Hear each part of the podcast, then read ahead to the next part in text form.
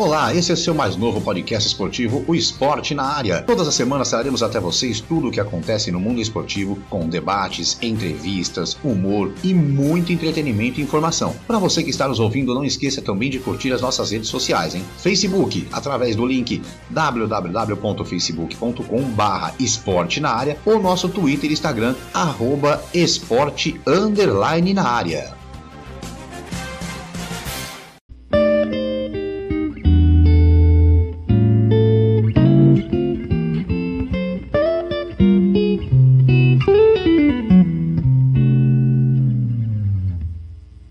Seja muito bem-vindo, seja muito bem-vinda. Esse é o episódio número 11 do nosso podcast Esporte na Área. A apresentação de Márcio Romão, com Emerson Laneto, Kleber Scott, Geraldo Pessuti e Marcelo de Mello. Lembrando para você aí, toda semana a gente vai estar tá aqui com você debatendo, repercutindo e conversando tudo sobre o que acontece no mundo esportivo. Lembrando que você pode também nos acompanhar pelo seu tocador de podcast preferido. Agora são nove, nove locais diferentes onde você pode escutar o nosso podcast, hein? Spotify, Anchor, Google Podcasts, Pocket Casts, Rádio Public, Castbox, Breaker, Spreaker e Overcast. Você também pode fazer parte do nosso podcast mandando seu recado ou dando ideias e pautas para o nosso programa.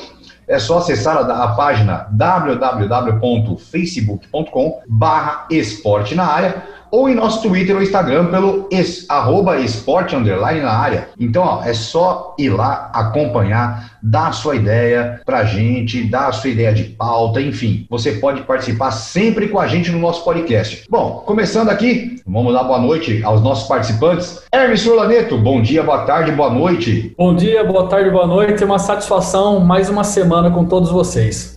Geraldo Pessuti, bom dia, boa tarde, boa noite. Ah, bom dia, boa tarde, boa noite. Satisfação, né? Como diz o Hermes, mas é muito, muito feliz mesmo em estar aqui mais um programa aqui, mais um esporte na área com todos vocês, meus queridos. Kleber Scott, Kleber Furacão, bom dia, boa tarde, boa noite. Bom dia, boa tarde, boa noite, meus amigos. Vamos lá que o programa promete mais uma vez, sempre convidados muito especiais. Hoje resenha não vai faltar. Marcelão, Marcelo de Melo. Bom dia, boa tarde, boa noite. Bom dia, boa tarde, boa noite. Mais um grande programa que a, que a gente vai fazer aí no Esporte na Área. Vamos que vamos. É isso aí. Hoje, olha, episódio de hoje, convidado, mais um convidado para lá de especial. É, a, a gente está sempre trazendo pessoas que influenciaram muito na vida do esporte no, no Brasil. E olha, ele começou a carreira muito jovem, lá na Rádio Piratininga, lá em São João da Boa Vista, como repórter esportivo, trabalhou ainda na Mirante FM, trabalhou, foi para São Paulo em 1984, trabalhou na Rádio Tupi, foi chamado depois pelo Pedro Luiz Paiolelo, olha, Pedro Luiz, realmente Rádio Gazeta, com Luiz Roberto de Múcio, Paulo Roberto Martins, Oswaldo Pascoal, enfim. E depois foi se juntar no scratch de rádio, no scratch do rádio, da Rádio Bandeirantes. E lá, olha, Fiore Giliotti, Éder Luiz, Dalmo Pessoa, Flávio Aldalto, é, Luiz Augusto Maltoni, uma, uma, uma, grande leva de exemplos para gente que trabalhou em rádio, trabalhou em crônica esportiva, enfim. E depois ele foi fazer parte do, para mim, talvez o maior projeto esportivo que já existiu no Brasil, que foi a, na, na TV Bandeirantes, teve Show do Esporte. Ali foi o maior, é, maior projeto esportivo que eu já vi na vida. Por quê? É, depois a gente vai falar um pouco mais sobre isso, mas assim, enfim, era uma época que não tinha TV é, voltada para esporte, não tinha rádio voltada para esporte, enfim. E era um domingo, o dia todo de esporte, né? Depois ele, ele passou pela TV Goiânia, afiliada da Band, passou pela Rádio K de Goiânia, TV Pernambuco. É, depois também ele mudou-se aí para PSN, né? E na sequência foi para DirecTV, USA, enfim. Bom, se eu ficar falando dele aqui, eu vou ficar falando o dia inteiro. E hoje, na nossa reunião de pauta, é, até falaram que era uma bíblia a apresentação, né? Mas não é. é a gente tem que dar moral para quem tem moral. Bom dia, boa tarde, boa noite. Uma honra receber você, Otávio Muniz, Tacá Muniz. Poxa, eu é que fico feliz de estar com vocês aqui. Abraço a você, abraço a todos. Obrigado pelo convite. Márcio, Hermes, Kleber, Geraldo, Marcelo. Olha, eu fico, eu fico super contente quando recebo esses convites porque é sempre tempo da gente falar alguma coisa sobre a história, sobre passagem na televisão e no rádio, contar um pouquinho da carreira. E isso é legal, porque tem uma molecada toda nova aí, né? Outro dia eu estava pensando aqui, tem, tem, tem menino que está chegando agora aí na vida, né? Tem nasceu em 97, então tem 20, 23 anos, né? Isso, 23 anos. E esses caras não, não viram esse negócio de show do esporte, então eu faço questão sempre de contar quando vou dar palestra, vou dar aula e tudo. E, pô, tô aqui pra gente bater papo, vai ser legal. É isso aí, Tata. Eu vou começar fazendo a primeira pergunta para você, novamente uhum. agradecendo a sua participação. Mas, é, como, como, a gente falou, né, você participou de uma era na TV, dos programas esportivos, o saudoso, o show de esporte. É, e hoje a gente tem vários canais esportivos, internet a todo vapor, informação instantânea, enfim. Mas e, e agora eu quero que você conte para a gente, eu gostaria que você contasse para a gente, quais eram os principais desafios para vocês no show de esporte?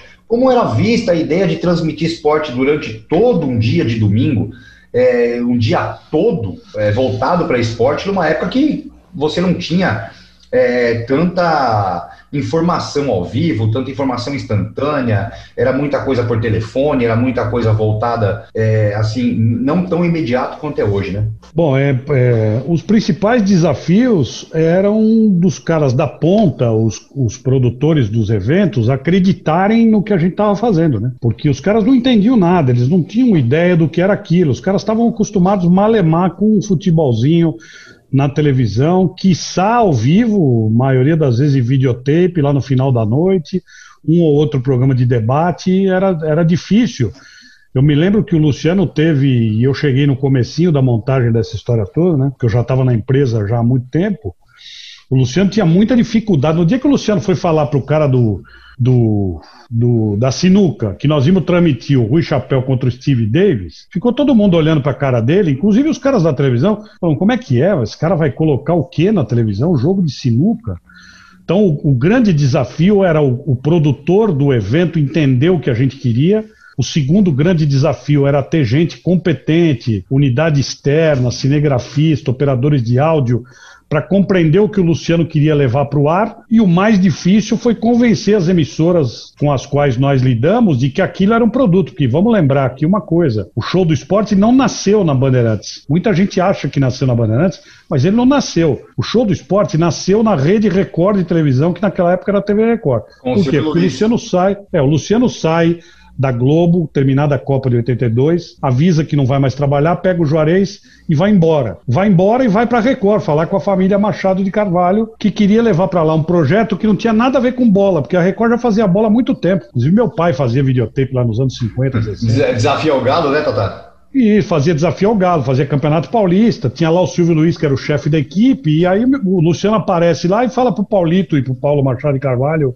filho e pros caras todos, pro Tutinha, da Jovem Pan, o Tuta Tuta, né? Falou, eu quero trazer para cá outras coisas, eu quero fazer vôlei, quero fazer é, basquete, eu quero fazer futebol de salão, e os caras deram risada na cara do Luciano. Fazer o quê? Vôlei? Basquete? Você deve tá maluco, isso aqui não tem. A Record é futebol. E aí o Luciano faz o primeiro e talvez o único grande evento da Record, que está aí no YouTube, que é o jogo de vôlei no Maracanã, Brasil e União Soviética, com 100 mil pessoas na chuva, com o Zaitsev de quatro na quadra, que é o Pelé do vôlei, para quem não e, sabe, detalhe, enxugando né, a quadra para ter jogo. E detalhe, né, Tata? É, é. O, primeiro, o primeiro jogo ah, acabou sendo adiado para fazer o segundo jogo depois. Exato. E o segundo e aí jogo choveu. deu mais gente que o primeiro. Isso, e choveu, e o Zaitsev com a bunda virada para cima lá, secando a quadra, e quando acaba aquela transmissão, que é o que está no YouTube, achem aí, o Luciano tá com o microfone Electrovoz prateadinho de fone, bolachão, gorducho, ele manda um recado no fim da transmissão. Para você que não acreditou, para você isso, você aquilo, aquilo tinha endereço. Eu não vou dizer para quem era, porque o Luciano Sim. já morreu e não me autorizou a contar. Mas aquilo tinha endereço. Aí quando ele volta para Record, os caras falam: oh, veja bem, não é assim, aqui é difícil, caramba. Ele pegou as malinhas dele e foi embora para Bandeirantes. Quando ele chega lá, 83 para 84, a Bandeirantes tinha lá um esporte, alguma coisa organizada. O senhor João Sá disse para ele: olha, meu filho, não tenho nenhum centavo para te pagar, nós estamos com seis meses de salário atrasado. E aí ele foi atrás do Paulo, lá da Caçula de Pneus, em Campinas, que foi o primeiro anunciante dele, trouxe o dinheiro, a bandeira dispôs a folha de pagamento em ordem, e aí o show do esporte deslancha. E, Só para pontuar é, a história, porque tem pouca gente que sabe. E, e aliás, Tata, é assim, eu, eu acompanhei isso, é, eu, eu, não sou é, velho, né, mas, mas sou de uma época boa. E, e me arrepia ver essa história do, do, do voleibol no Maracanã. Realmente, para mim, essa história do voleibol no Maracanã foi onde revolucionou tudo e aonde o Brasil não acreditava no voleibol, né? É, é o marco. O marco é aquele jogo. Aquele não é o, a un, aquilo não é a única coisa que acontece para o show do esporte ser o que ele foi, mas aquele é o marco esse capítulo, inclusive, sobre o, sobre o jogo de vôlei, vai abrir o meu livro, Show do Esporte 40 anos, que eu estou escrevendo e devo lançar em 2022, quando então o Show do Esporte completaria mesmo 40 anos. Pô, legal, Tata. Eu vou dar uma rebobinada nessa fita, eu vou um pouquinho mais para trás, que eu tenho curiosidade de saber algumas coisas no, de Olimpíada. A sua segunda Olimpíada foi em 88 em Seul, né? É isso mesmo? É isso mesmo. Isso. É, vamos lá. Você, na época, você trabalhou na, na, trabalhava na rádio. Era, qual era a rádio que trabalhava antes da Bandeirantes? Não, é, a Olimpíada foi feita na rádio. Não, antes, de 84. Na 84. É, não, 84 na Rádio Gazeta. É mentira, na rádio, de, na rádio Tupi, na difusora do Brasil. Isso, que hoje é a Rádio Tupi. Aí, em 88, você já estava contratado aí pela Rádio Bandeirantes, né? Pessoal que o Márcio acabou de falar aí, né? Equipe liderada aí por Darcy Reis e grande Fiore Giliotti.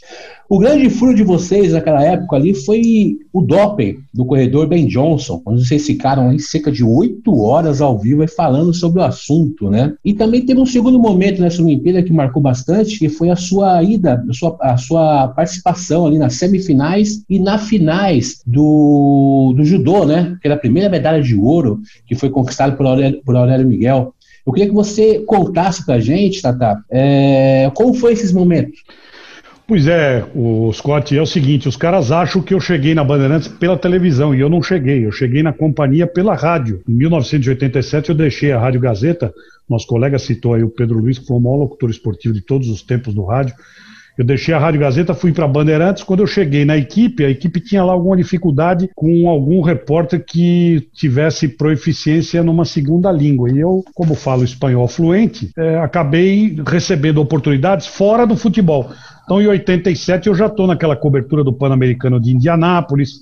Em 89, eu estou na Copa América com a Argentina, lá com Maradona, em Goiânia. Enfim, e aí, em 88, para minha surpresa, pelo meu desempenho, o Darcy Reis, que já não está mais conosco, me escalou para ir a Seul ao lado do Éder Luiz, que hoje está na Transamérica, e do Flávio Adalto, que hoje está afastado do nosso meio. O Fiore ainda não era o chefe da equipe, o chefe era o Darcy Reis. E lá fomos nós, uma viagem de daquelas ponto a ponto da Varg, quem é mais velho aí vai lembrar. A passagem tinha que ser comprada para viajar por 90 dias. Você não podia voltar antes nem ir antes, porque o preço era estrondoso.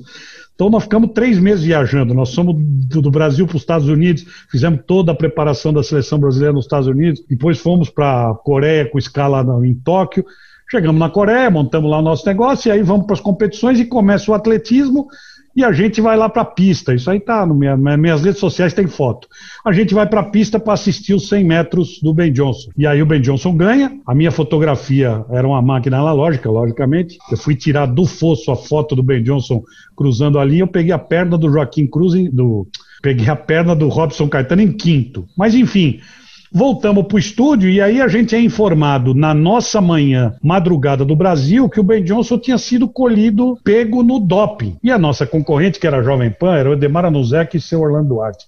Eles não estavam no centro de imprensa, eles não tinham escritório, eles estavam no hotel, estavam descansando, os caras nem sabiam do que tinha acontecido e nós deitamos o cabelo. Nós fizemos entrevista com todo mundo, tudo pelo telefone. O Flávio Adalto, que era o chefe da equipe, me mandou para a Vila Olímpica, falou: vai lá e acha quem você achar de brasileiro, vai gravando, dá pro motorista a fita e manda embora para cá. E eu achei o Joaquim Cruz. Entrei na vila, ele estava saindo, não sei se era do almoço, do café da manhã, eu sei lá o que era. E eu fui com o gravadorzinho nele. Joaquim, última mensagem aqui para os ouvintes da Rádio Bandeirantes. Você já usou DOP alguma vez na vida? Ele falou já. O meu DOP durante a vida toda foi arroz com feijão. Isso aí saiu em tudo quanto é jornal, porque a gente era muito ouvido e foi muito legal. E com Aurélio Miguel, eu estava no carro, nós tínhamos a mania de parar ir no orelhão e ligar para o telefone fixo do estúdio para saber se alguma coisa nova tinha acontecido. E quando eu meto o cartão lá do telefone e eu ligo, o Flávio Adalto fala assim: ó, o Aurélio Miguel do judô passou das, da, das quartas de final. Eu acho que vai dar medalha. É melhor você ir embora pro ginásio. Eu peguei o motorista e, e fui embora pro ginásio. Quando eu chego no ginásio,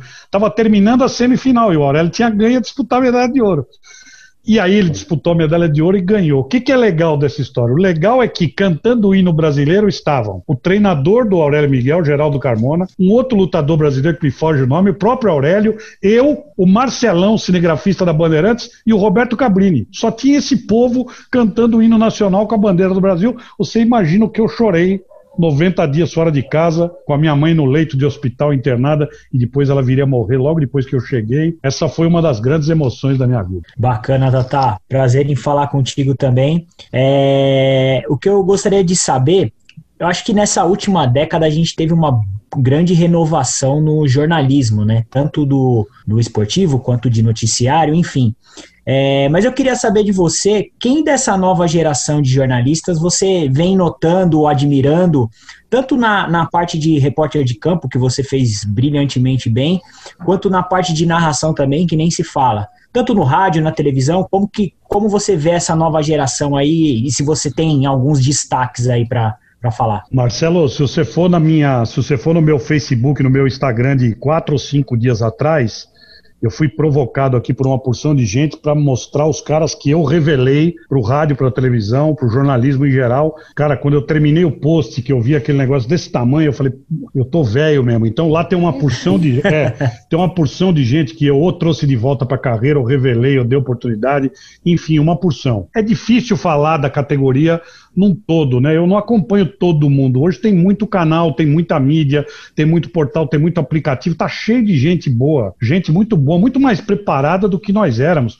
Eu vejo o moleque indo fazer isso aí, os meninos aí que fazem reportagem, tem moleque aí que fala três idiomas além do português leu 50 livros, os caras estão preparados. E hoje tem a internet que facilita a vida, na nossa época não tinha. Mas enfim, do meu gosto pessoal, do meu destaque, para não dizer que eu fiquei em cima do muro, eu, eu, de repórter de campo, o único cara que se assemelha ao que eu tentava fazer na televisão naquela época, para mim é o Alexandre Silvestre, que até agora há pouco estava na Gazeta, lamentavelmente ele está num período sabático agora, mas ele vai voltar. Ele é neto do Jota Silvestre, que foi apresentador da TV Tupi, histórico Jota Silvestre. O Alexandre Silvestre tem o DNA do jornalista esportivo, ele é muito bom. Pena que ele está ficando velho, eu já falei isso para ele. Ele está ficando velho, está ficando cabeludo, barbudo e tudo, mas ele para mim é um repórter espetacular. Narrador de rádio, eu sou apaixonado pelo Rogério Assis. Eu nunca entendi como é que a Jovem Pan mandou o Rogério Assis embora. Eu resgatei o Rogério Assis, ele foi mandado embora da PAN, ele ficou nove meses desempregado, não recebeu nenhum convite. Aí eu estava na Rádio Capital, eu era o sócio do Alexandre Barros lá na equipe, eu falei para o Alexandre, Alexandre, eu vou convidar o Rogério Assis para vir transmitir. Eu convidei, o Alexandre pagou, porque o dinheiro não era meu, o Rogério Assis ficou conosco 90 dias. Dali ele pula para 105 FM e mais três meses ele vai para a Rádio Bandeirantes, onde ele está até hoje. Ele fala isso para todo mundo e eu agradeço que ele fale, porque é importante reconhecimento. Para mim, o Rogério, o canhão é o melhor. E na TV, pô, na TV eu tenho uma porção de de ídolos, né, cara? Luciano, que nos deixou, Galvão, que tá aí, que, porra, tem uma história sensacional. Luiz Roberto Demúcio Pezão, que é da mesma rádio e da mesma cidade que eu, de São João da Boa Vista. Nós somos companheiro na Rádio Piratininga, trabalhamos na Gazeta. Eu sou apaixonado no Pezão. O Kleber é meu amigo, é meu centroavante de futebol da CESP, não faz gol nenhum, joga porra nenhuma, mas é, é meu amigo. Eu adoro, os caras adoram o João Guilherme, adoro os moleques, adoro o Eduveraldo Marques, achei ele, porra, com sacadas sensacionais, mas eu sou um puta fã do Sérgio Maurício, ele é, ele é o cara mais legal e ele narra automobilismo como eu, então eu chamo ele de ídolo, ele me chama de ídolo. E aí, tá ligado? Então, Sérgio Maurício, para mim, na televisão, os meus preferidos são esses três, mas com todo respeito a todos os outros. E o time da CESP, né, Tata? O time da CESP ficou, acho que quase dois anos sem perder, uma coisa Sim, assim. sob o meu comando, eu era o treinador. É, é dois é, anos invicto, dois anos bom. invicto. Era treinador bom, sabia escalar, porque eu tenho diploma de técnico de futebol, né? Eu joguei bola, então eu não sou curioso. Eu sou o maior artilheiro vivo da história da CESP. Só eu e o Braga Júnior fizemos mais de 200 gols. A diferença entre eu e o Braga é que os meus meus estão catalogados e tem no jornal. Do Braga ele conta eu nunca vi. Oh, Mas o meu pai falava que ele era bom de bola. Tá, e nós ficamos dois anos invicto, inclusive ganhando da seleção brasileira de futebol de sete master, com os caras campeão no campo, como o Sorage, que jogava futebol de salão. Enfim, o nosso time era encrencado. Tá, tá, só não chama esse cara que vai falar com você agora, que esse cara é. que vai falar com você não joga nada, né? O negócio Entendi. dele é cartola. Entendi. É. Boa noite, Tatá. É uma Boa satisfação estar tá falando com você. É, você cobriu em loco né, o evento multisportes maior do planeta, que é a Olimpíada, tanto fora do Brasil quanto a do Rio de Janeiro. É, o brasileiro tem um certo complexo de vira-lata em relação a eventos, eventos no geral, mas eu vou falar do esportivo. É, o quanto o Brasil está abaixo é, em relação a eventos esportivos, de questão de estrutura, de planejamento, se é que está abaixo, né, é, comparando com os que você frequentou.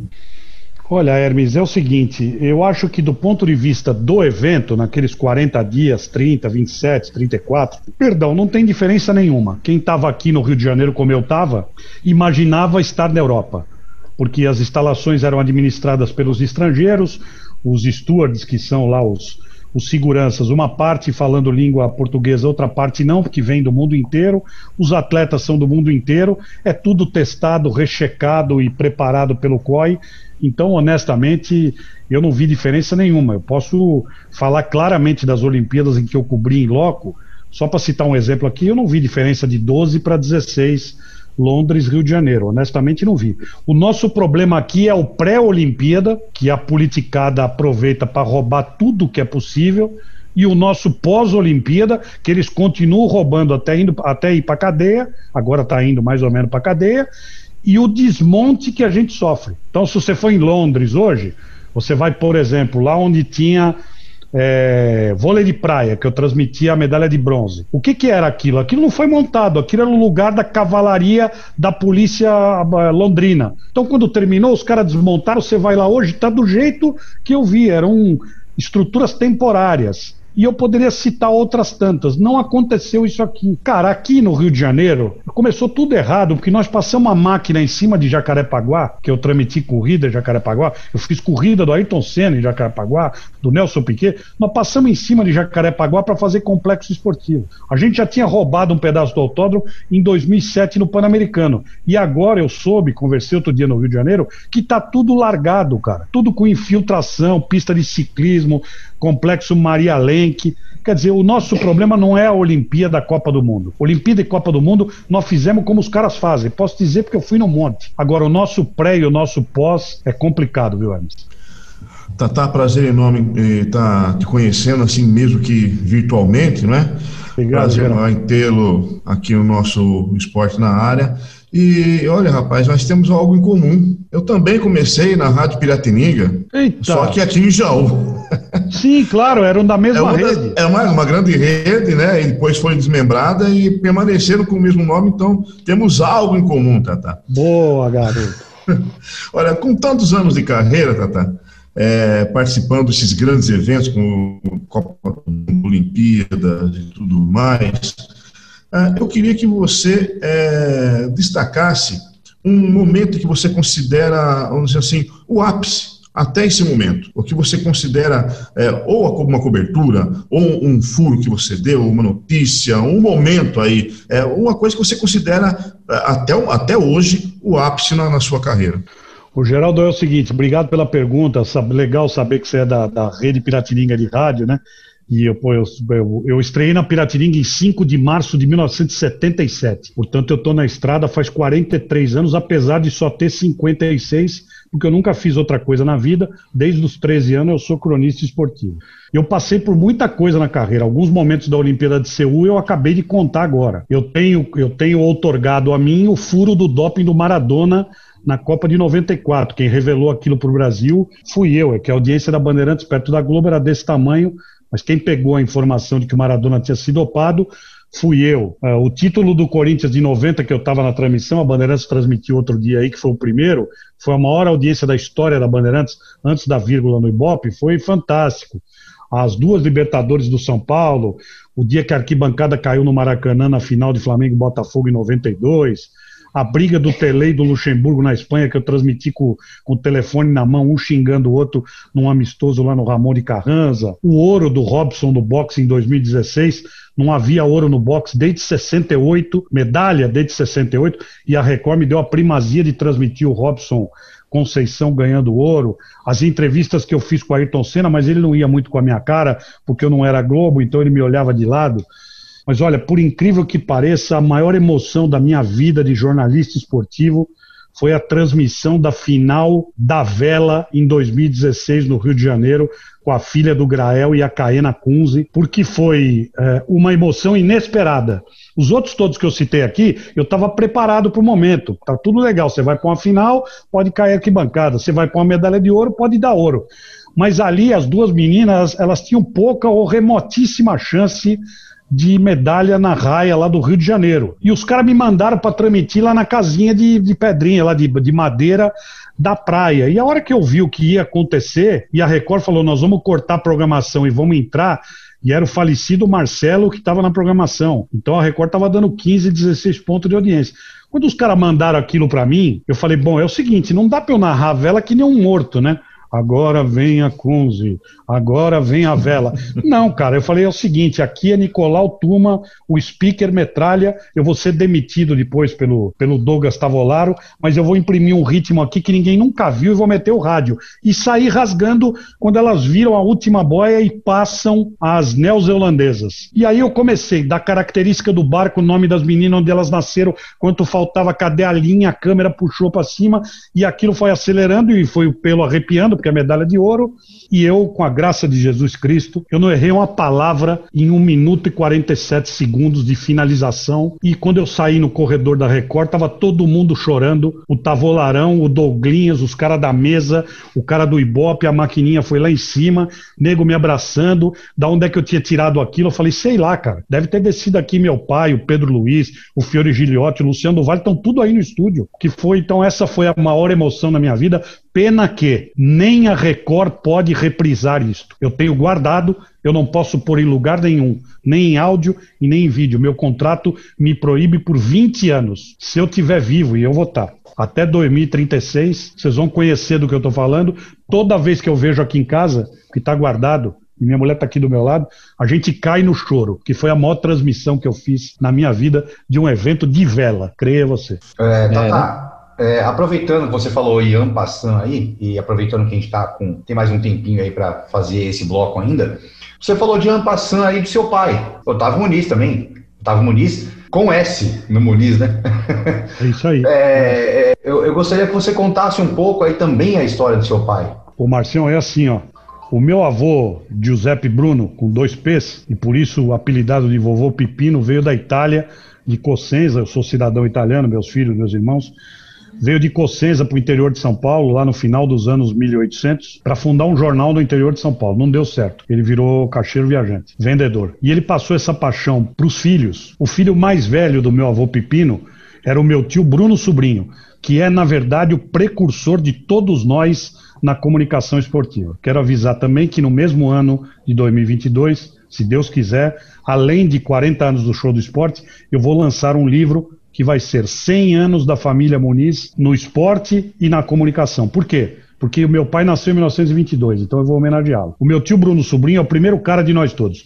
Meu tio Bruno Sobrinho era para ter feito a Copa de 38 junto com o Galhano Neto, que ele bateu na trave e não deu certo. Aí ele foi para a emissora paulista, que hoje é a Rádio Bandeirantes. Ele foi para a Rádio Bandeirantes, era nos anos 1940. E ele virou uma estrela da Rádio Bandeirantes quando ela chamava emissora paulista, porque ele era bom de microfone e ele era bom de venda. Ele fazia o programa radional, imagina.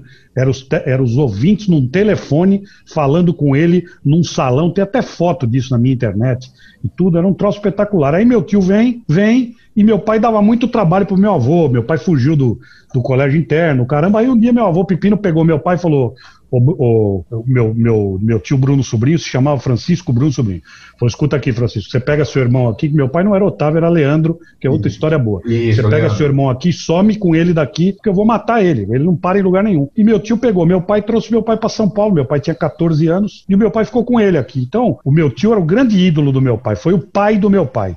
Quando chega ali para 1944, 2, 4, meu pai estava para fazer 20 anos, 22 Muniz. O meu tio também já não aguentava mais ele, porque ele só gastava dinheiro e estava na noite com a mulherada. Falou: escuta aqui, você vai trabalhar. Não, vou trabalhar, mas não sei fazer nada. Ele falou: você vai trabalhar em rádio. Nós vamos arrumar um emprego para você em rádio. Aí meu pai senta com o Otávio Gabos Mendes e o Egas Muniz no Ponto Chique, aqui no Lago do Paissandu, em São Paulo, e fala pros caras: ó, é o seguinte, você é meu irmão, ele vai fazer o programa Rádio Baile na Rádio Cosmos com K. Eu vou pôr ele lá empregado, que eu não aguento mais ele. Mas nós precisamos arrumar um nome para ele, para ele trabalhar na, no rádio, porque esse nome dele é muito feio, negócio de Leandro Bruno, é horroroso. Agora com vocês, Leandro Bruno, muito feio.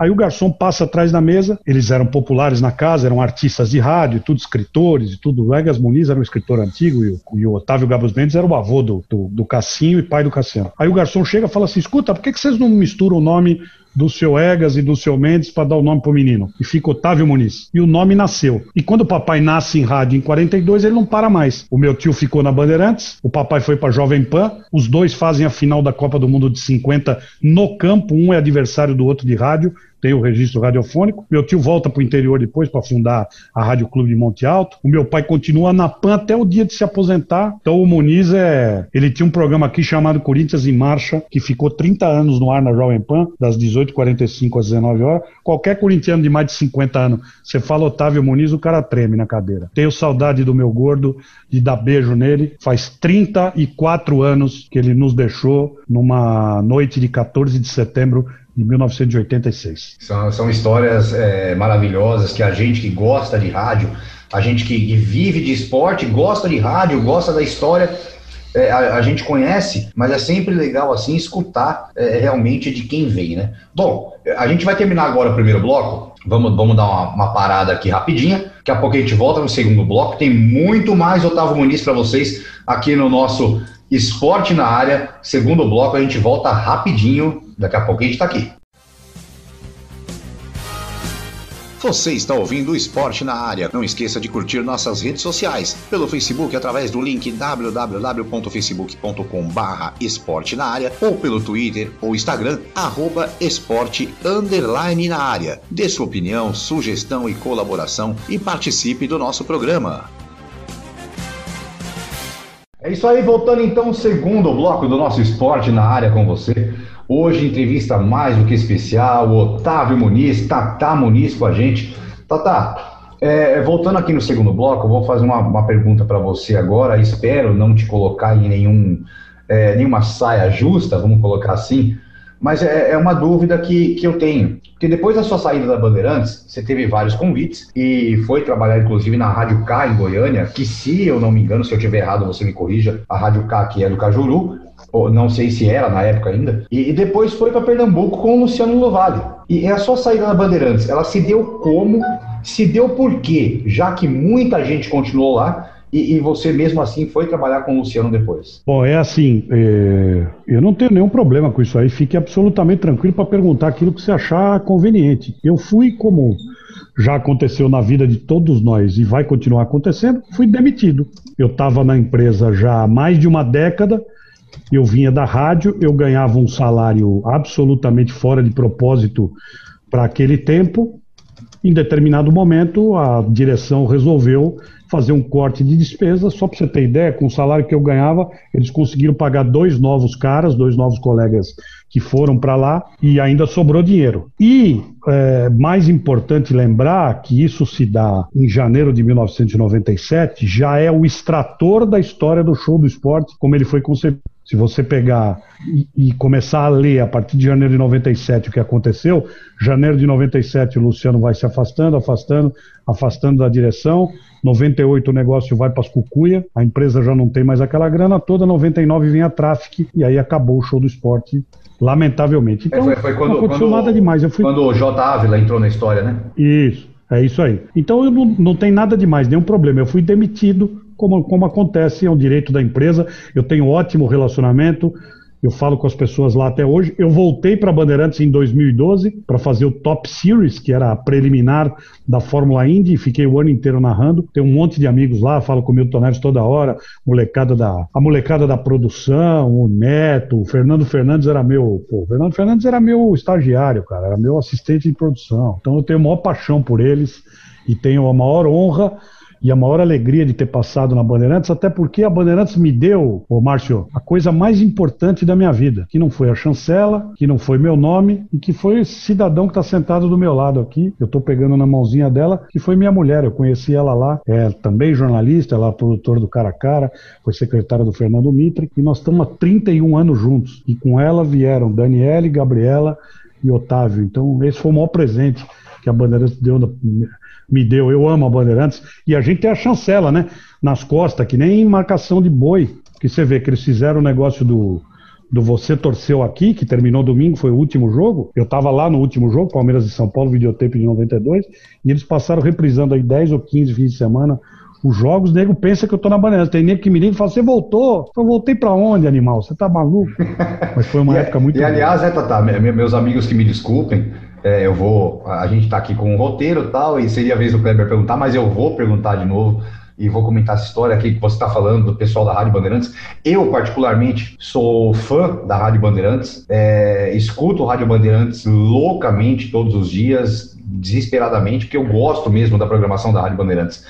É, hoje a gente tem produtores ali como Guilherme Simati, é, pessoal que trabalha com Milton Neves, enfim. É, é, é, é realmente uma escola para quem gosta de rádio, a Rádio Bandeirantes. Né? Ah, sem dúvida. Cara. Você imagina que quando eu cheguei molequinho lá, eu tinha 22 para 23 anos, quando eu entrei na sala de esportes, que era o Scratch do rádio, né? Que eu olhei pros caras, bicho, que eu vi o Fiore Giliotti, o Enio Rodrigues, o que vale a bola na rede, o Dirceu Maravilha, o Éder Luiz, o Dalmo Pessoa, o João Zanforlin, o Flávio Adalto, o Olho Vivo Roberto Silva, que Deus o tenha, o Ligeirinho, que Deus o tenha, o Cândido Garcia, que Deus o tenha, o João Bosco Tureto, Tony José, o Paulo Edson, que Deus o tenha, a voz do rádio, a Ana Marina Maioli, José Paulo de Andrade, José Paulo de Andrade no, José Paulo de Andrade no corredor, que Deus o tenha.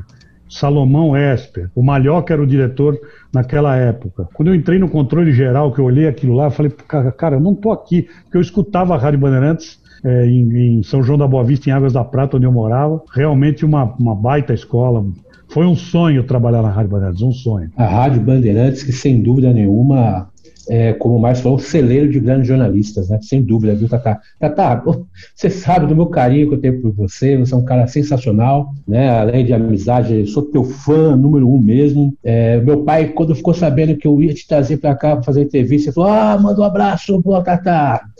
Tatá, eu, agora, o Tatá é conhecido, pessoal, por, por saber de todos os esportes, né? Conhecer todos os esportes, principalmente os olímpicos. Ele mesmo acabou de falar aí, né? Que narrou até vela, né?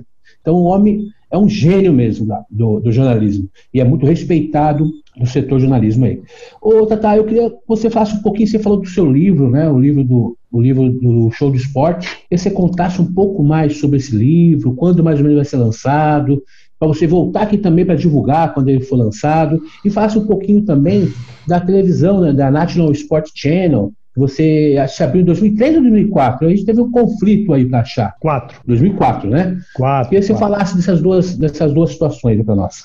Bom, é o seguinte, olha, sobre o livro é 2022, como eu disse, ainda não sei o mês, é, pretendo completar tudo até lá, estou buscando apoio em, em, amigos e tudo, porque não é fácil escrever um livro, eu nunca escrevi, é, isso é um negócio importante, inclusive para minha carreira profissional, eu preciso escrever um livro, eu preciso ter isso no meu currículo Lattes, então eu, eu tenho procurado ajuda, não é fácil. O que, que eu vou contar no livro? Eu vou contar desde os primórdios do que foi o show do esporte, como ele foi concebido, e as histórias todas de bastidores em capítulos, não sei se vai ter uma edição só, vou tentar contar o maior número de histórias, que são coisas que só eu sei, que eu vivi ao lado do Luciano e que eu acho que as pessoas merecem saber.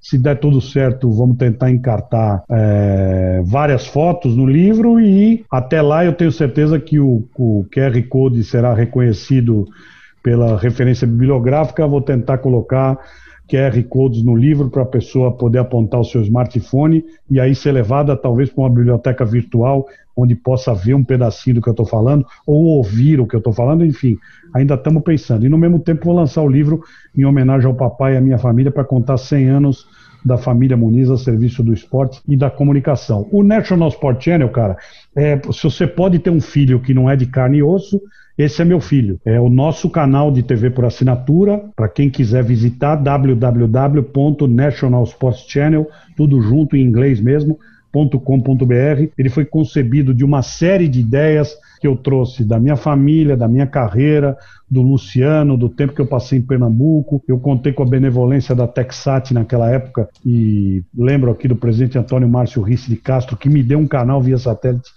para eu fazer a, o, o NSC. Eu pus nele todo o know-how que eu aprendi, minha família toda está empenhada nessa história. Minha esposa Cristina, que já falei, que é minha sócia na empresa, o meu filho Otávio Muniz, que é o único de verdade, que é o nosso editor, o editor master dessa história toda. Eu trazia naquela época muita desilusão da PSN. Eu fiquei dois anos na PSN, depois os caras terminaram o canal e largaram a gente sem pagar nada.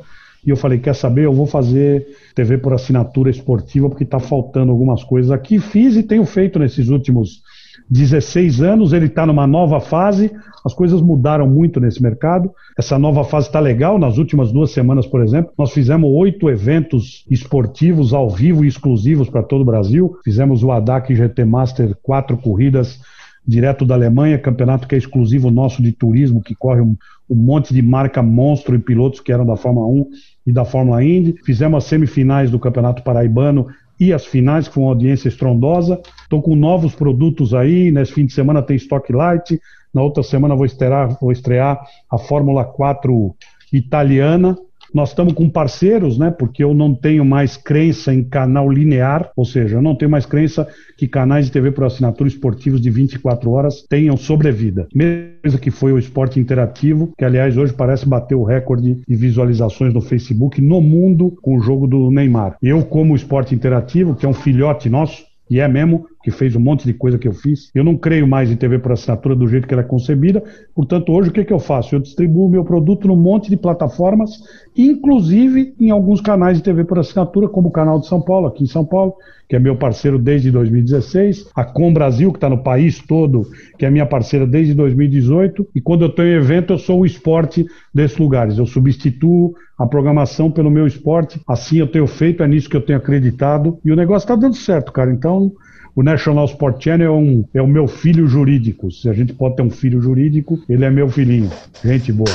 Ah, tá. É, você comentou com a gente sobre o, o, evento que te trouxe mais emoção foi a questão da vela, né? É, como você fez a cobertura de nove Olimpíadas, é, qual delas foi a que te trouxe mais emoções. Você cobriu essas nove, então deve ter alguma que, assim, te trouxe tanto na questão de, de abertura, encerramento, de eventos como, como um todo. Então, qual foi aquela que você lembra com carinho e fala, cara, essa foi a, a Olimpíada da minha vida? O Marcelo, a mais marcante, indiscutivelmente, foi Londres, em 2012, por conta do, da maneira como ela aconteceu, né? Eu estava na rede TV, eu, eu tinha dado um... Eu, o NSC estava andando com as pernas próprias, eu deixei lá ele seguindo, com o pessoal tomando conta, minha mulher tomando conta e tudo, e fui montar uma televisão para o Antônio Hermílio de Moraes Filho, chamada Race TV Uma televisão só de corrida. E aí, infelizmente, o doutor Antônio não teve tempo de esperar, porque ele é um investidor muito poderoso e achou que não podia esperar o tempo que era determinado.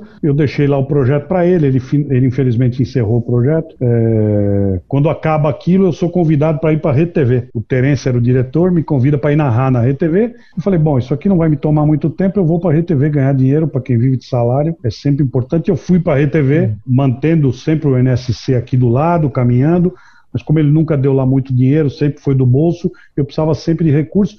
Da Rede TV, eu sou convidado para ir para a Record. Aí eu vou para Londres 2012 e ela é a mais marcante por conta de. Eu fui convidado para ir para a Record para fazer a Olimpíada de Londres no cinema. Ia ser a primeira vez que uma Olimpíada seria transmitida numa rede de cinemas no Brasil em 3D, na rede é, Kinoplex. Cinemark, ah, sei lá qual era. Eu fui contratado pela Record para isso.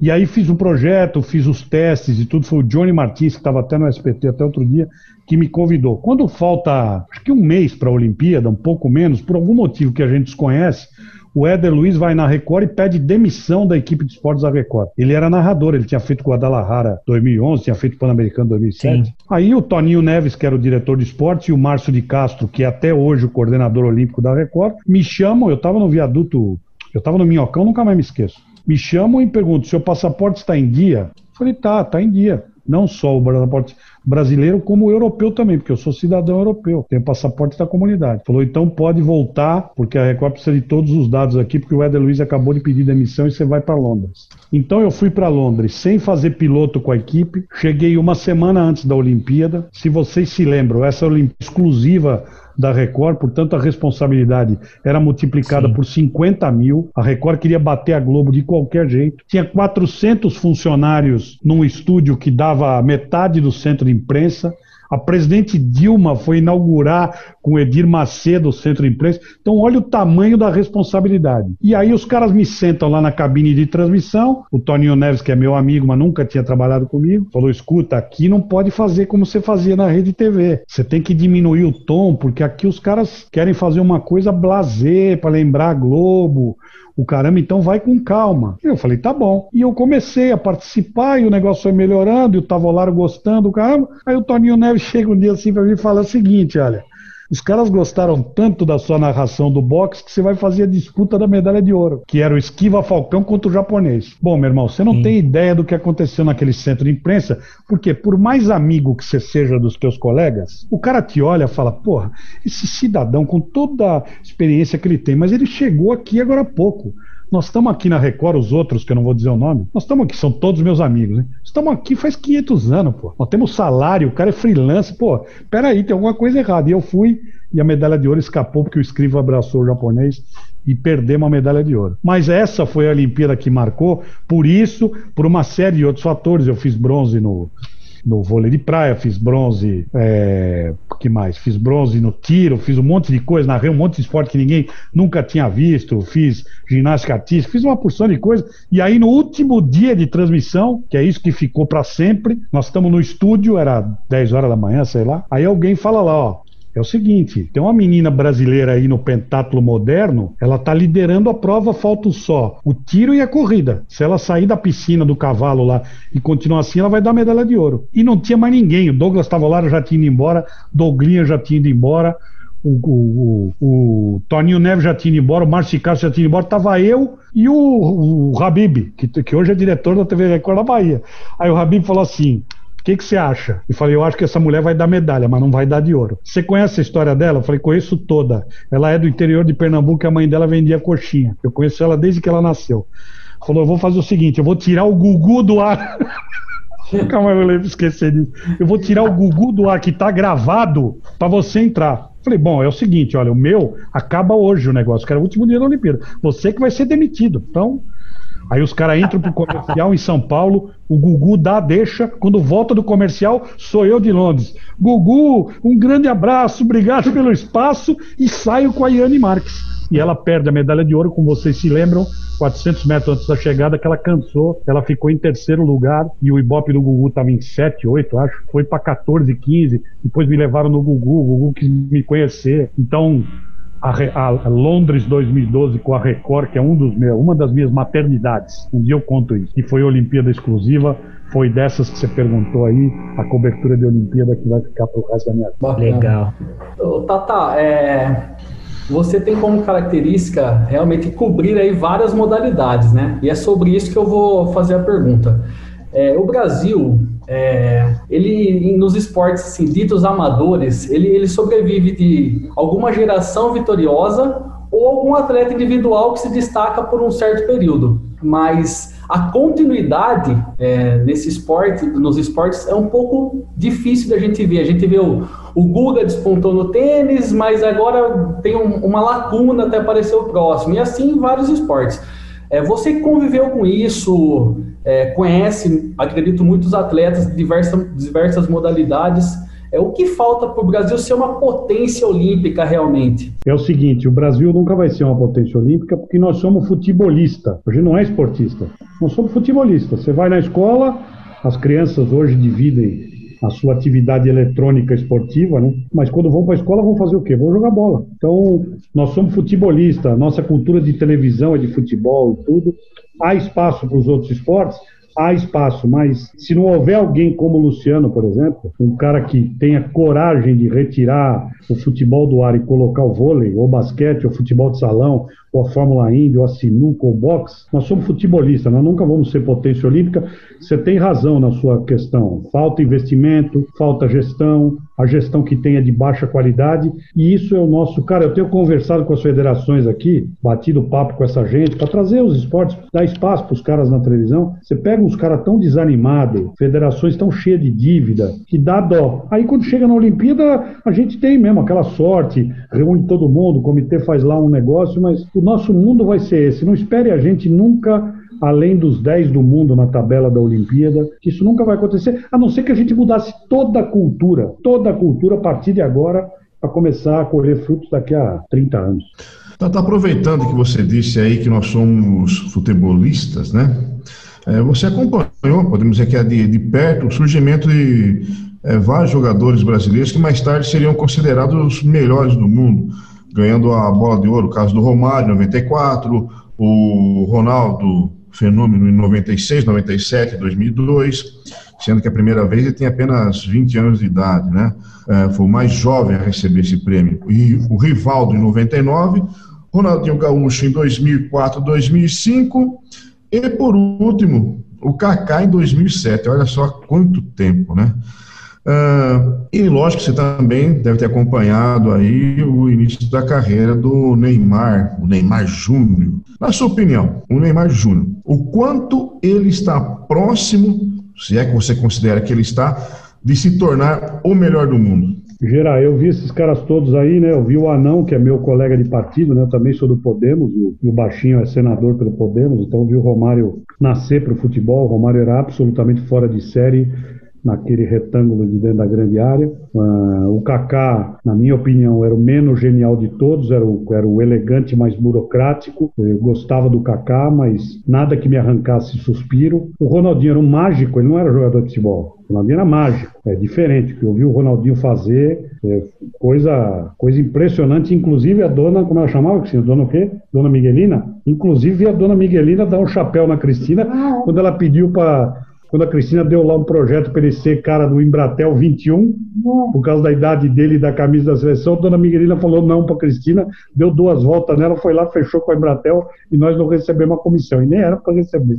O Rivaldo, cara, o Rivaldo era o, era o garrincha da perna esquerda. O Rivaldo era um troço impressionante. O Mário Sérgio, falecido Pontes de Paiva, nós estamos em Recife, Santa Cruz e Paraná Clube, finais da Série B em 92. Acabou o jogo, ele desceu, falou: tá com o talão de cheque aí? Eu falei: tô. Ele falou: vamos lá no vestiário que nós vamos comprar o 10, o 7, o 9 e o 6. Eu falei: você tá maluco? Ele falou: não, nós vamos comprar, porque esse 10 aí vai ser o melhor do mundo. O 10 era o Rivaldo, o 7 era o Leto, o 9 era o Valber e o 6 era o Admilson, que depois viria para o Mojimirim, de lá para o Corinthians, e o Rivaldo viraria o que virou. Vê se o Mário Sérgio conhecia de bola.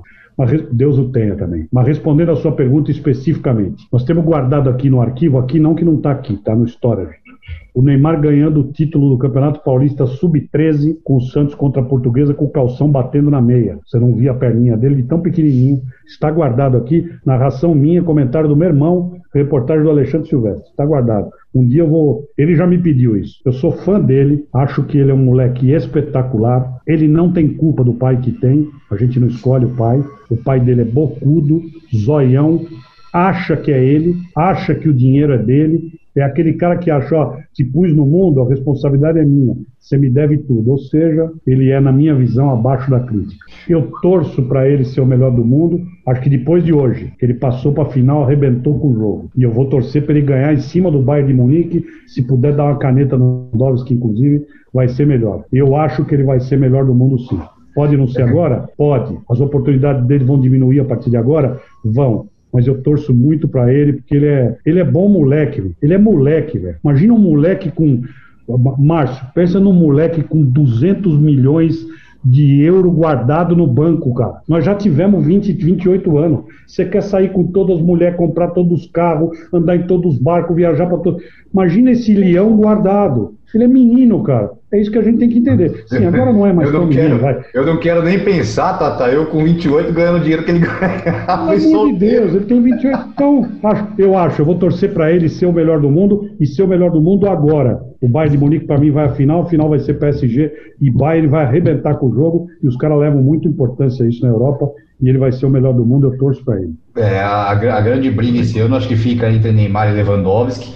É, eu, eu conhecendo o Geraldo Pessuti do jeito que eu conheço, a hora que você falou do Neymar pai, o Geraldo quase te abraçou pela, pela é. internet, porque não, o mas o, também o, pensa a mesma coisa o, do pai, né, Geraldo? Não, o que falta pro Neymar é orientação. Infelizmente, é ele ouve muito o pai dele, e o pai dele é, não, não é boa companhia. Quando vocês têm um garoto, o garoto, os pais têm a obrigação de ver se ele está andando em boa companhia. Infelizmente, para o Neymar, a má companhia é o próprio pai. É, ele só não está a, a, um nível acima é, por motivo extra-campo, por orientação errônea do pai dele. É a opinião minha. Né? Eu, eu, vendo de longe, eu vejo isso, eu enxergo isso, eu acho isso. Exatamente. Bom, Assino é, com o relator. É, eu queria aproveitar e mandar um abraço. Aí eu vou falar o nome aqui. Se eu errar, tá, tá me corrige. Mas para a senhora Cristina Vence. É Vence, é isso? É, é assim que. Vence. É, se fala Vence. W-E-N-S-E. Cristina Vence. Isso. Mandar um abraço para Cristina Vence, que está aí do seu lado. Para Daniele, para Gabriela, para o Otávio Muniz, seu filho. Mandar um abraço para todos agradecer você. É, e, e, vou fazer uma última pergunta agora, antes da gente se despedir. É, não é nem uma pergunta, na verdade. Na verdade, assim, é, eu queria que você contasse, não precisa mencionar nomes, se não quiser, mas assim, a, aquela resenha, né? Aquela é, é aquele fato inusitado, aquela a, a, coisa cômica que acontece no dia a dia, em qualquer evento esportivo que seja, mas que você contasse assim pra gente uma história inusitada, é, um ca, caos, né, como a gente fala aqui no interior, um caos engraçado. Ah, eu tenho uma porção, isso vai estar tá no livro lá em pequenos drops, mas vou contar uma aqui do Eli Coimbra. Então nós estamos em Jaú, é, para fazer um jogo do Campeonato Paulista. E a gente era louco para se sacanear, um sacaneava o outro permanentemente, e ele, o Flávio Prado, que era da Record, ele da Bandeirantes, eram, pô, eles eram Batman contra o Charada nesse negócio de, de se sacanear. E aí eu tô com ele no quarto, o jogo acho que era Corinthians e 15 Jaú. Ele dormiu, porque ele gostava de dormir de tarde antes da transmissão, o Flávio Prado entrou no quarto, bateu na porta, ele não ouviu, eu abri, o Flávio Prado fez aquele negócio de silêncio, pondo o dedo na boca, eu abri a porta, eu já sabia que é sacanagem. O Flávio Prado entrou no quarto, me chamou no banheiro, falou: escuta, ele tá dormindo, não fala nada, não fala nada. Eu vou pôr o sapato de pelica dele cheio de água dentro do freezer da geladeira. Falei, porra, mas ele só tem esse sapato, ele não trouxe outro. E o Eli Coimbra era o jornalista mais bem vestido do planeta e mais cheiroso do mundo. As camisas dele paravam de pé, as calças dele tinha vinco, e ele só tinha sapato de pelica, custava dois mil reais cada um. Falei, ó, não sei de nada, faz de conta que eu não tô aqui. Deu a louca aqui no meu telefone, perdão que o cara esqueceu que eu tô na live. Deixa eu baixar. Ah, Pô, tá muito bem. Aí o Flávio Prado pega o sapato dele, enche de água, mete no congelador, vai embora e eu tô de Miguel dormindo lá no quarto. Aí ele acorda, vai se vestir, ó, você viu meu sapato? Não, não vi. Ó, vou descer, tô esperando você lá embaixo. Parece 40 minutos, ele aparece descalço. Quem foi o filho da mãe que pôs o meu sapato na geladeira? Só pode ter sido esse maldito desse Flávio Prado. Aí o Flávio Prado já tinha de sacanagem arranjado uma chuteira para ele. Então ele vai trabalhar de camisa, pô, camisa sensacional, calça com cinto, caramba, e a, a, barra recolhida de chuteira. Aí foto e tudo. E aí ele devolve essa sacanagem no Flávio Prado, que o Flávio Prado tinha um Monza. E o Flávio Prado é, descia toda sexta-feira para fazer umas coisas lá embaixo na praia. Ele simplesmente conseguiu pegar a chave do Flávio Prado do Monza, copiou a chave. O Flávio Prado vai para a televisão na sexta-feira à noite. Ele vai, abre o carro do Flávio Prado. Não tinha alarme. Não era época que tinha alarme no carro, tinha nada. Ele abriu o Monza do Flávio Prado, arrancou as telinhas do alto-falante de cima do Monza, colocou duas sardinhas, sardinha, peixe, e fechou a telinha e fechou o carro. O Flávio Prado vai embora, sentindo aquele cheiro, mas não sabe o que é, abre o vidro na estrada, chega lá no lugar onde ele foi, o carro ficou na rua, veio amanhã aquele puta sol em cima do Monza. Aí quando o Flávio Prado desce do apartamento onde ele estava, Márcio, tem 50 gatos em cima do monstro. Os gatos miando, desesperados atrás da sardinha. Ele entra para dentro do carro, aquele puta cheiro de peixe estragado. Bom, resultado da história, ele teve que vender o Monza, porque ninguém conseguia tirar o cheiro. Meu. Isso é uma das histórias. Eu tenho 50 dessas que vão para o livro, porque esses dois eram sensacionais, cara. Olha, com certeza, quando você é, lançar o livro você vai voltar aqui para contar mais histórias para a gente. Bom, vamos terminar por aqui o nosso programa de hoje, nosso programa especial. Tata Muniz, Kleber, Bom dia, boa tarde, boa noite. Bom dia, boa tarde, boa noite. Quero agradecer ao Otávio Muniz por essa entrevista maravilhosa. Olha, um programa é pouco. Fazer uns dois programas com o Tatá, viu? Que realmente histórias maravilhosas. É só agradecer mesmo a esse personagem do jornalismo brasileiro. É isso aí, Marcelão. Bom dia, boa tarde, boa noite. Bom dia, boa tarde, boa noite. Também vou fazer as palavras do Kleber, agradecer o Tatá aí pela quantidade de histórias e fatos, acontecimentos aí do esporte olímpico principalmente e dos causos que de todas as emissoras que ele acabou passando. Acho que é só agradecer mais uma vez aí pela, pela participação. Geraldo Pessuti, bom dia, boa tarde, boa noite. Conseguimos encerrar com uma história de Jaú, né, Geraldo? Você viu? Jaú apareceu, não tinha como, né? E para variar, é, de chuteira e todo social. Beleza, maravilha, né? Só, só faltou o, o, o Tatá dizer o placar do jogo, né? É, tomara que tenha sido aquele da vitória do 15 sobre o Corinthians de alguém daqui do programa, né? Mas prazer imenso ter, ter conhecido, falado com você, é, ter absorvido um pouco dessa sua história. Cara, eu, eu, refaço o convite, a hora que tiver com o livro, até mesmo antes, surgindo oportunidade, apareça por aqui. Vai ser um prazer imenso, enorme ter você no Esporte na Área novamente. Valeu, brigadão mesmo. Hermes Furlaneto, bom dia, boa tarde, boa noite. Bom dia, boa tarde, boa noite. Uma satisfação imensa ter recebido o Tatá. Nunca imaginei que eu conversaria com o Tatá Muniz um dia na minha vida, então estou extremamente feliz pelo, pelo programa de hoje. E aproveitando aí que foi citado 15 já, um destaquezinho final aí, que a Série B voltou essa semana, está voltando, então provavelmente o 15 logo volta em atividade também pela segunda divisão. É, segunda divisão, a Bezinha, segunda Federação Paulista, volta em outubro, ou 15 de Jaú, volte. É, 18 de outubro, volte aí a Bezinha com 15 de Jaú. Tata, mais uma vez, em nome do, do Esporte na Área, muito obrigado. É, foi, um, um, foi realmente assim um show a sua entrevista. Pra gente que, que curte o esporte, que ama o esporte, que acompanha o esporte no dia a dia, e, e há muito tempo, é, é, foi uma honra. Volte sempre e, como o Gera falou, né, não precisa esperar livro, viu? Pode voltar sempre, aqui será muito bem-vindo, muito obrigado. Olha, eu que agradeço o convite de todos vocês, um abraço ao Kleber que fez contato comigo permanentemente, ao Marcelo, ao Geraldo, a você, Márcio, ao Hermes, a todo mundo que está acompanhando. É, deixar aqui um recado, essa bezinha que vocês falaram aí, que é a quarta divisão, terá transmissão pelo National Sport Channel, já está acertado com a federação, em parceria com o Maicujo. A gente já faz isso na Série A3. Estamos reprisando, inclusive, as 11 primeiras rodadas, permanentemente em melhores momentos, aguardando a volta da Série A3, que também está prevista aí para os próximos dias. Eu é que agradeço o convite, é uma delícia contar a história. Se a gente não contar a história, ninguém sabe, ninguém é obrigado a saber. E queria que todos vocês, nos seus podcasts e nas suas plataformas, pudessem repetir aquilo que eu vou dizer. Nós vivemos o momento mais terrível da humanidade. Esse país já perdeu 108 mil pessoas, quase. Temos quase 4 milhões de infectados. Nós perdemos um colega recentemente por causa dessa maldita doença. E vamos todo mundo, toda noite, quem acredita ou não, pouco importa para que entidade superior ou não, junta lá as suas mãozinhas, reza, faz oração, o teu culto, ou o que você achar conveniente, conversa com a tua consciência para ver se a gente consegue voltar à vida ao normal, porque realmente a gente não pode passar por isso. Obrigado a todos vocês. Um grande abraço, que Deus lhes abençoe e estamos aí para o que deve é, só chamar. É isso aí. Quando vier fazer a transmissão da Bezinha aqui em Jaú, pode chamar. Eu, Geraldo e Hermes estaremos aqui em Jaú te aguardando. Com certeza. Boa, grande Jaú. E se vocês encontrarem o Zé Maia aí, fala para ele que nós mandamos um abraço grande José Maia, esta bandeira grande de Jaú. Tem muitas bandeiras de Jaú. Zé Maia é uma delas, Roberto Monteiro é outra, mas nasceu em dois córregos.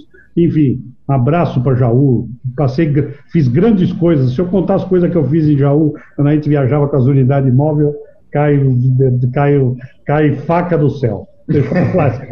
Abraço. Fica devendo, fica devendo. Abraço, vai ficar no próximo, próximo episódio com o Tata Muniz, vai ser só histórias de Jaú. Mas é isso aí. Gente, você que acompanha o nosso podcast, 11 podcast, podcast número 11 do nosso esporte na área. Estamos encerrando aqui. Semana que vem a gente volta com muito mais. Tem mais convidado, tem mais esporte para você. Um abraço, fiquem com Deus e até lá. Você curtiu mais um Esporte na Área, o seu mais novo podcast esportivo. Aproveite e não esqueça de curtir nossas redes sociais, Twitter ou Instagram, arroba esporte underline na área ou pela nossa página do Facebook, www.facebook.com barra esporte na área. Esporte na área, sua mais nova opção de podcast e informação a qualquer hora do dia ou da noite, sempre ao seu alcance e sempre junto com você.